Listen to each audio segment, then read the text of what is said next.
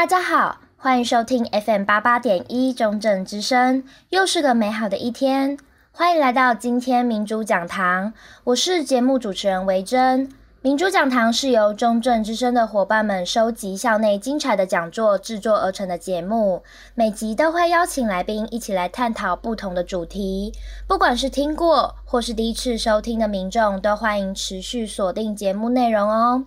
今天。我们邀请到中正大学传播学系李正中、蔡崇隆老师来带领我们了解叙事学的奥秘。什么是叙事学呢？叙事学的理论发源于西方，简单来说，就是研究叙事作品的科学。除了文学作品，例如小说、诗。民间故事以外，还包括绘画、电影等等，可以是口头或书面的有声语言，或是画面、手势，研究的领域相当广泛。我们马上邀请传播系李振中老师来为我们介绍叙事学的背景吧。传统或是古典的叙事理论，大概盛行于一九六零到一九八零这个年代，二十年，然后到后来就有点快要走到死。还好，开始，它开始被用到其他的领域的结合之后，忽然变成大大理大放，哦，那这个地方我们就叫它后古典叙事理论，因为它已经，他们很多人开始认为叙事学不应该只是用来分析叙事文本的工具，它应该更广泛的跟其他的领域做结合，那经常结合的有哪些？语言学、哲学、历史学，也就历史，其实大家在讲故事，大家讲的故事不见得一样。心理学也有道理，因为它跟我们的理解、认知很有关系。心理分析、民俗学、人类学，甚至电脑科学 AI 都有。那我们的领域除了资讯的传播之外，它也可以用到所谓的日常的叙事行为，比如说人跟人之间的日常对话，我们的对话。其实也很多时候是用故事在进行，说故事的方式在进行。好，最早被运用到传播的领域的是叙事新闻学。不过在这个时候呢，它的叙事新闻学还是比较偏重在我们讲古典的，就是他把叙事的结构，呃，他把新闻的内容用叙事的结构去做分析。哦，他呃讲的哪些东西，讲的哪些时间性，哪些哪些因果关系什么，他是用这样的方式去分析。啊，没有带出来，忘记了。哎，哦，这里讲的从叙事理论观点解释分析新闻叙事结构，那当然也包括新闻实务具体的实践。这个除了蔡琰、张国远他们有写过一本书之外，那个林东泰也有写过，啊，都都是把叙事跟新闻做结合的。那这是林东泰讲的，他说其实新闻写作不是有五个 W 一个 H 吗？那不是跟我刚刚讲的那个那个 when how 什么什么那些时间性啊、空间性啊、因果关系啦、啊，那些不是有一模一样吗？但是我最前面有讲过叙事学理论，它其实是一个比较整整套的，然后彼此之间相互连接的这样的一个概念，所以。即便它也有一些类似这样的概念，但是它后者它比较具有一整套严密结合的一个理论的系统架构，它容许你去做更深入的一些分析。而其中，认知叙事学是一个新领域。他将叙事学的概念和方法与认知心理学、人工智能、认知语言学互相结合，主要为叙事处理建立一个认知基础。所以，叙事严严格来讲，从认知叙事学的理论来讲，他认为叙事其实是一个思考的工具，它不是一个单纯的只有结果而已，它是一个工具。也就是我们是透过这样的一个机制在进行思考。那一旦它成为一个认知机制之后，可能不只是影响我们思考什么而已，它甚至会宰制我们的思考方式。啊，一样，有时候你会觉得说，怎么大家可以在网络上看同一个内容，大家吵来吵去的，那不是我们看的是一样的东西吗？可是我们就是。不是啊，the same page，我们就不是在同一页上。明明我们看是同样的东西，那到底是什么原因产生的呢？啊，因为它会展示我们的看的东西明明是一样的，然后就不一样的解读，不一样的立场，不一样的意识形态就出现。那我们很多时候觉得，嗯，你这个东西很好，是我们就是在被被他被他一个严谨比较逻辑严谨的理性论证给说服了呢，还是我们就是被一个好像很好听的故事给感动而已？呃，我举个例来讲，我有时候会很难理解，在当当时闹得沸沸扬扬的婚姻平权，你会觉得有些所谓的护家盟们，OK，他提出来的东西就是。如果你用逻辑方式去看待他们提出来的一些论述，你会觉得说，你到底在讲什么？那可是很多人他就觉得你讲的对对对，没错。那你觉得那些，当然有些人他是装傻，可是你你也不能保证说很多人他真的信你那一套。哦，那那一套，呃，他有的时候他就是被一个你讲的故事讲出来，我被你这个整个故事。给给说服的，给感动的。后来我不知道的同学有没有去注意到，那时候后来有一些论述，慢慢就开始用故事的方式来叙述。哦，他就用一些我们讲被霸凌的人怎么样，他去用故事去叙叙事之后，他反而得到的效果变得比较好。所以你说，那当你要跟人家做一个说服、做一个资讯的交流互动的时候，到底你是要用什么方式会比较好？会比较好。那如果以我们所谓的比较人的一个自然天生而成的，其实应该这个会比较好。认知叙事学就是把叙事学跟认知把它做结合。因为我前面已经讲到，其实我们在思考、在理解的时候，很多时候都是像在理解故事一样。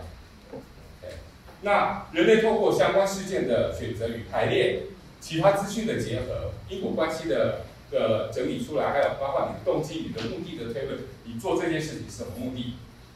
对，那我们去把它建构出来一个所谓的整体的心智模式，然后缩成到我们的记忆里面，它就会变成你下次再来理解新的事物的一个基础，或是认知基础。所以它的整个过程其实就跟我们在听故事、讲故事很像，啊，听故事跟讲故事的很像。那如果这样的方式没有差别的时候，也就表示说故事或是听故事，其实很很可以用来理解我们处理资讯的机制。那处理资讯的机制呢，我这边举出两个来啊，一个叫做情节化。就说，我们与生俱来的叙事智慧，我们会把我们看到的事情加以情节化。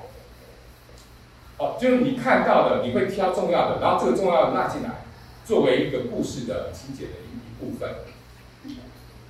另外一个是透过叙事之后，我们进行目的推论，因为我们基本上认为人做什么事情，应该背后都有他的一些目的、动机。那我们也会透过这样的理解去推，因为你有什么目的，你有什么动机，我会根据这样的推论，我来与你做对应。哦，换句话说，它不只包括我怎么去理解资讯，它也包括我怎么样去理解人，然后因为我的理解人，我怎样跟你做对应，这都是属于比较传播或是沟通的，属于我们这个领域常见的。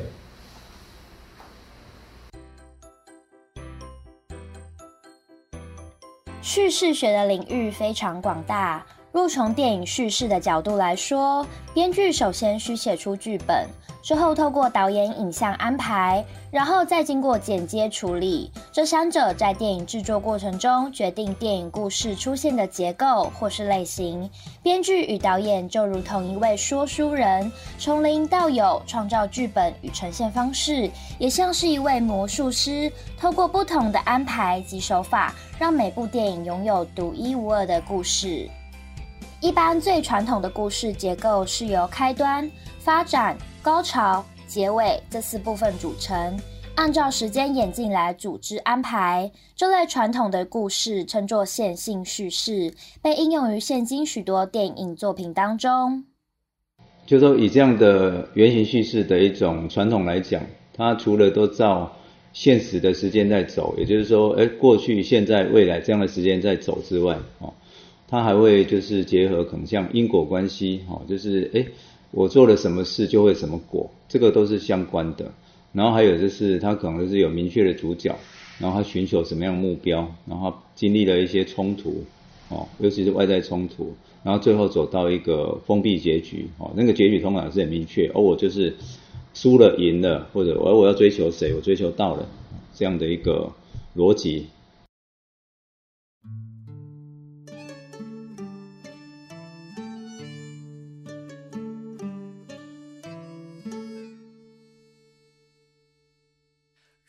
举例来说，十年前有一部台湾电影《海角七号》，风靡全台。追寻一辈子的音乐梦想，跨越一世纪的情书，这是这部电影的核心主旨。由台湾歌手范逸臣和日本演员田中千惠合作演出，以恒春为主要拍摄地点，故事以爱情为主轴。六十多年前，台湾光复，日本人撤离，一名日籍男老师搭上了离开台湾的船只，也离开了他在台湾的恋人。因此，他把想念与喜欢画成字句，写在一张张的信纸上。六十多年后，台湾的样貌早已完全改变，几个活在不同角落的小人物各自怀抱音乐梦想。主角阿嘎，只会弹乐琴的老邮差茂伯。在修车行当车手的水洼，钢琴伴奏大大，米酒制造商马拉桑，这几个不相干的人，为了恒春音乐季而组成乐团的故事。阿嘎也与女主角擦出意想不到的火花。故事的情节安排就是采用最简单的线性叙事，创造出简单明了却又令人回味无穷的温馨小品。如果回想一下，哦，就是会应该会记得说。他就是由主角阿嘎，哦，然后他在台北不得志，然后会到垦丁，然后从一个人到一群人，然后然后认识，然后他们组织一个乐团，从互相不喜欢，然后到到互相感情都很好，然后甚至有一个日本的呃那个女主角，哦，本来就是是冤家，然后后来变成情人，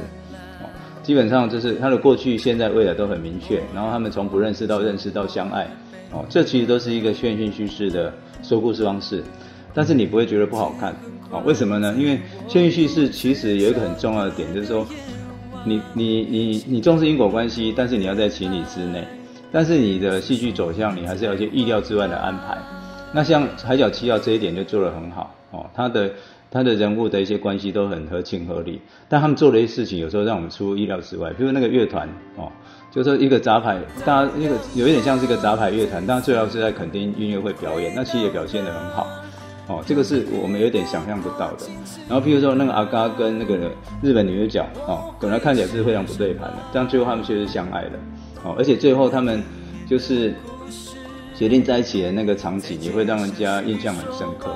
因为他就是在垦丁的海边。然后女主角想要回，本来要回日本了，然后阿嘎就跟他说留下来，不然我跟你走哦。然后抱抱他这样子哦。然后基本上就是整个电影就是一个，那是一个高潮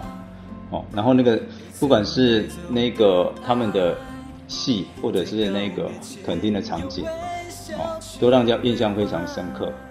哦。所以它是一个以线性结构来说故事很成功的一个典范。但是它里面还有一条副线哦，就是日本女老日本老师、日本男老师跟台湾的一个女孩子少女哦，他们就是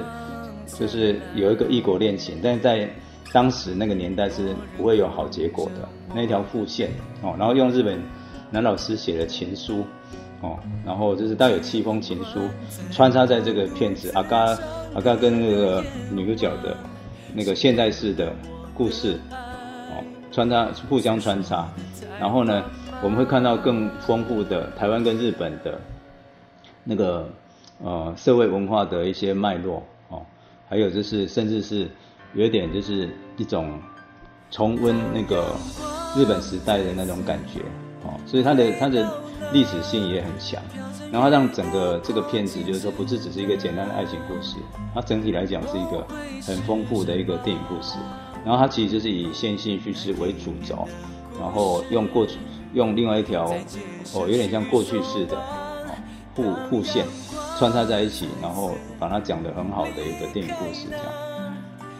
它的优点当然就是说观众很容易懂哦，因为每一个人都是这样在过生活的。但它的缺点就是说有点有点像说我我们如果说早上起来哈，就是吃呃刷牙吃饭，然后上课，然后就是。回家，然后又做功课、睡觉，这个这这样的一个线性时间或说故事的方式，很多东西我们大家都可以猜到。我刚刚只是举例而已。但如果说你是在一个电影故事里面，就是会显得蛮比较呆板。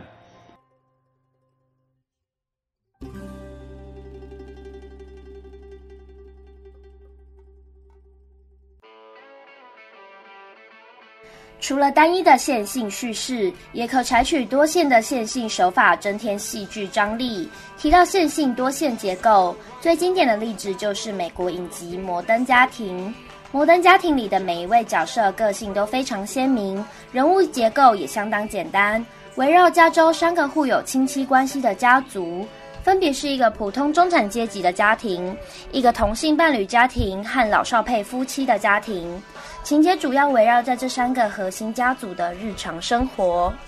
提到美剧《摩登家庭》嘛，哈，它其实跟另外一个经典美剧《六人行》一样，它都是线性叙事，而且你所谓的多线叙叙叙事的一个蛮不错的代表作哦。就是说，其实线线性单一单线跟多线哦，重点还是在它就是发展它的那个说故事逻辑，就是它不会就是突然穿越时空。然后他不会不会突然跳到过去或跳到未来，就算他是跑到过去未来，他也是有脉络可循的。观众还是会看懂，说你还是在一个瞬时钟哦，现实时间的逻辑上在走哦，你不会整个就是打破。然后像美剧，因为它就是一个大众化的哦，它诉求的是一般普罗大众的故事，所以它对我来讲就是他用那个线性的逻辑在说故事是很正常的。然后但是因为只有一组家庭哦，或者一个主角。它就是传统叙事，可能就是比较比较无聊的部分哦，因为一个人，你你再怎么讲都是有限的哦，所以其实你会看到 Netflix 很多的美剧哦或者电影啊，它都不会只是单一主角，它通常都是呃多线进行，或者说它是有个主线很多的副线哦，在在说故事的。然后像摩登家庭，它是三个家庭啊，六人行就是六六个主角哦，那。然后我们可以同时看到，就是说，呃，每一个家庭或每一个主角他们的各自的发展，然后通常是平行发展在说故事的，而且甚至像摩登家庭可以做到比例都接近。我们其实像摩登家庭，它三个家庭加起来好像二三十个角色，但是它很特别，就是说我们可以对每一个角色都有一定充分的认知，而且每一个角色都还有它的发展。哦，其实六人行也一样。哦，这个其实都是蛮不简单的。可是呢，就会出现你刚刚讲的啊，人那么多，我怎么会记得谁是谁？然后故事就是三个家庭或者六六六个人的故事，有时候就是很复杂的哦。你怎么样？就是我们可以看得懂，而且喜欢这些角色，然后不会观众混乱。然后其实大家回去看，最一个最简单的一个编剧方式就是说，它是它是影集嘛，你每一集它都一定会设定一个主题啊，比如这一集是忠诚，然后下一集可能是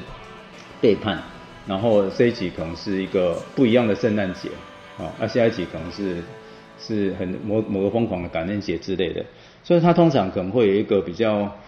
呃抽象的一个母题，啊，譬如说信任与背叛，这永远大家都会都都是会，任何电影故事其实都常在处理的。然后或者说某一个事件，哦，圣诞节它过得很普通，但是在它这某一集里面，他们这个圣诞节过得很特别，因为某些原因他们提早过之类的，好，所以。设定一个单一主题是一个比较最其实最简单而且可能是必要的方式。然后每一个家庭他们在过这个不一样的圣诞节的时候，他们发生了什么事情？他可以一下讲 A 家，一下讲 B 家，一下讲 C 家，但是都跟圣诞节有关。哦，然后角色在不同的圣诞节事件里面也有不同的表现跟发展，所以我们还是看得懂，然后也不会整个乱掉。就是就是说，到底到底它主要告诉我们什么？哦，所以设定一个明确主题，这是一种。然后这里我再讲一个，就是，哦，可能用另一个电影，用电影故事在讲一个多线进行的东西，就是它可能不是只是设定主题而已。哦，比如说，哦，杨德昌的早年的经典做恐怖分子，它其实里面也是有好几条线哦，它有不得志的女作家，有那个郁闷的上班族哦，然后它也有那个就是整天无所事事的那种少女少男，哦，那这个片子其实就这几组人的故事。那他们其实不见得像美剧那样有一个很明确的主题，因为如果说有的话，就是诶恐怖分子这个好像说，他基本上在讲说现代都市里面的人跟人的关系是很紧绷，然后很容易出现危机的，他顶多这个大主题而已，对不对？但他是在一个一两小时的一个电影里面要讲这个东西啊，所以然后他要我们去看到每一个角色的发展跟不同的故事线的发展，其实不太容易的，所以就是你能看到它里面有一些。转场的设计，哦，它可能是透过一些象征画面来把这几种结合在一起。譬如说，你会常看到那个片里面有一个大台北瓦斯的一个巨大的瓦斯桶，哦，它可能会穿插在不同的主角的故事的副线里面，然后就是一个场景出现。那那个东西你说没关系，那可是它其实有关系，因为瓦斯桶这个都是象征一个不定时炸弹，它可能随时爆炸，然后伤害伤害到所有人或相关的人这样，哦，所以如果说呃。我们今天在讲多线叙事要，它是一个呃让线性叙事更有趣的一个说故事方式的话，我们要怎么样让这样的多线叙事就是观众能够看懂，而且能够 follow 啊？就刚讲了一个就是设定明确的主题，一个就是在不同不同叙事线转换的时候，你要有很好的转场设计，那可能是有影像的或用声音来设计这样。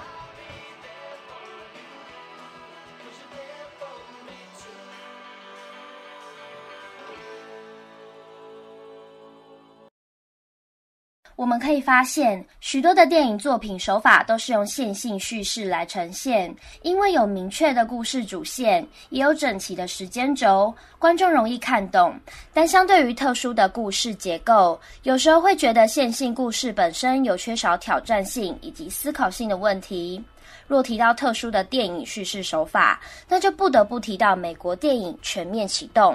它是一部二零一零年上映的科幻动作惊悚片，由里奥纳多主演。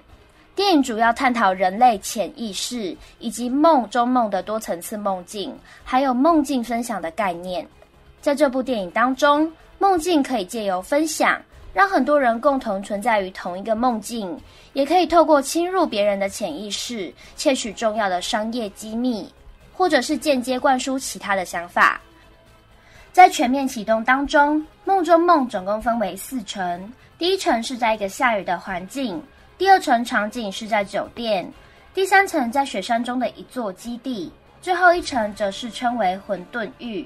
这样的场景安排及时间走向，全部打破传统的叙事规则。里面有许多在同一时间两个场景之间交叉切换的影像，同时讲述两个并行的事件，为故事增添了一些戏剧张力。电影的最后也采用开放式结局呈现，到底男主角最后是回到梦境还是现实，留给观众一个讨论的空间。我们如果要打破这种比较呆板的一个传统叙事的话，哦，就是电影发展一百年来，就是发展出两种，哦，两种形态，一种叫做